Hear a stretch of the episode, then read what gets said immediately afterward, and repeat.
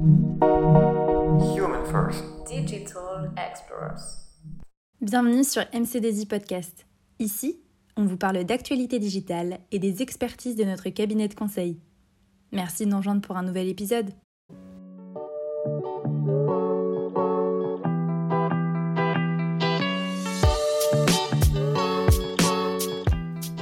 Que l'on se rassure, le deep learning n'est pas une référence au deep web, mais bien au réseau de neurones artificiels profonds qui le caractérise. Avant d'aborder cet épisode et même les prochains, assurez-vous d'avoir bien compris les concepts de réseau de neurones et les principes d'apprentissage, parce que là, nous rentrons à nouveau dans du costaud. Allez, on se fait quand même un petit récap ensemble on appelle intelligence artificielle le très vaste champ d'études qui vise à concevoir des machines capables de simuler l'intelligence.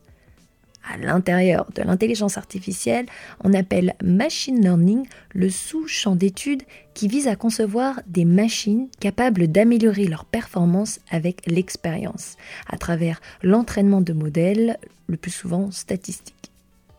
Et le machine learning est lui-même scindé en deux sous-champs le shallow learning et le deep learning, que l'on traduit de façon quand même moins glamour par apprentissage peu profond et apprentissage profond. Mais alors, quelle est la différence entre le shallow learning et le deep learning? Faisons un tout petit pas en arrière. Pour se repérer dans le machine learning, la première question à se poser est les données d'entrée d'un algorithme sont-elles étiquetées ou brutes? Paramètre crucial c'est en grande partie la nature de la donnée qui va déterminer le type de traitement, et donc le type d'algorithme. Or, nous avons bien vu que étiqueter des données demande beaucoup de ressources. Les chercheurs ont donc cherché à automatiser cette étape et à l'intégrer dans le processus de traitement par la machine elle-même. Autrement dit, ils voulaient que la machine puisse se débrouiller toute seule à partir de données brutes. Pour cela, ils ont ajouté les instructions et les étapes de traitement correspondant à cette sous-tâche d'étiquetage directement dans l'algorithme. Souvenez-vous, davantage d'instructions veut dire davantage de couches de neurones. Et plus il y a de couches dans un réseau, plus il est profond. Ainsi, le deep learning est caractérisé par des algorithmes nourris de données d'entrée brutes et le shallow learning par des algorithmes nourris de données d'entrée essentiellement étiquetées. La deuxième différence entre le deep learning et le shallow learning se trouve en sortie de la machine. Dans le cas du shallow learning, nous obtenons la plupart des cas un résultat qui reste de l'ordre numérique, une prédiction, une classification. Dans le cas du deep learning, un réseau de neurones peut être bien plus productif. Nous pouvons retrouver en sortie une image, du texte, du son, un ensemble d'actions qui peuvent définir un comportement, La troisième différence principale entre le deep et le shallow learning est la marge d'évolution de l'algorithme suivant son entraînement et son expérience. En effet, un algorithme de shallow learning sera utilisé pour des problématiques relativement peu complexes et il peut vite arriver à un plateau de performance.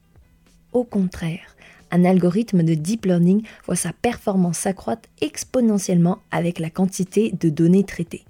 Autrement dit, plus on fait tourner un algorithme de deep learning sur différents jeux de données, plus il deviendra performant, sans avoir à explicitement faire évoluer le code de l'algorithme lui-même. Bon, évidemment jusqu'à une certaine limite, mais qui est beaucoup plus élevée que pour un algorithme de shallow learning. Cependant, avant de pouvoir traiter des données brutes de façon fiable dans une phase de déploiement, un réseau de neurones de deep learning nécessite en amont des phases d'entraînement encore plus poussées, ce qui implique, premièrement, des quantités encore plus importantes de données d'entrée étiquetées. Si l'on prend l'exemple de la reconnaissance d'images, qui relève du deep learning, il faudra un minimum de quelques milliers d'images pour entraîner efficacement un algorithme et obtenir des résultats fiables. Et il faudra des millions pour atteindre un haut niveau de performance. Deuxièmement, des phases d'entraînement encore plus poussées. Cela signifie que la phase d'entraînement est plus longue. des jours, voire des semaines, voire beaucoup plus si on commence un entraînement d'algorithme à partir de zéro.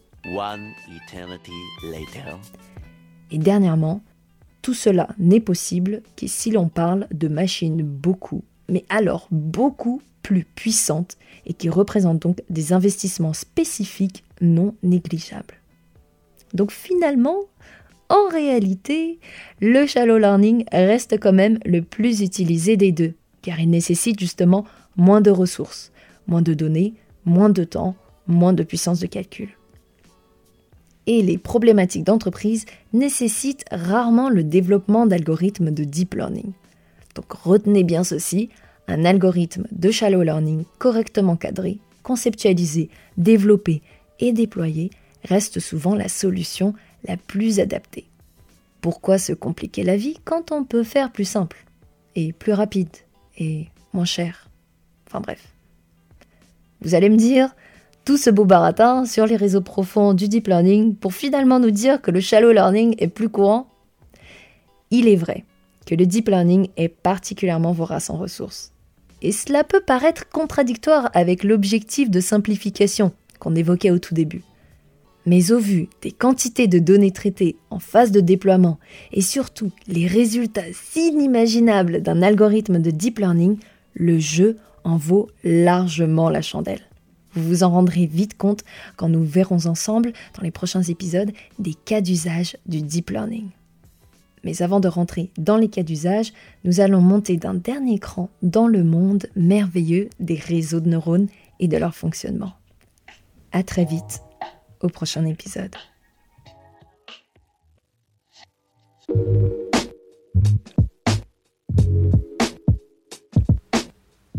Merci beaucoup de nous avoir suivis aujourd'hui et on se retrouve sur notre chaîne de podcast pour découvrir nos autres épisodes.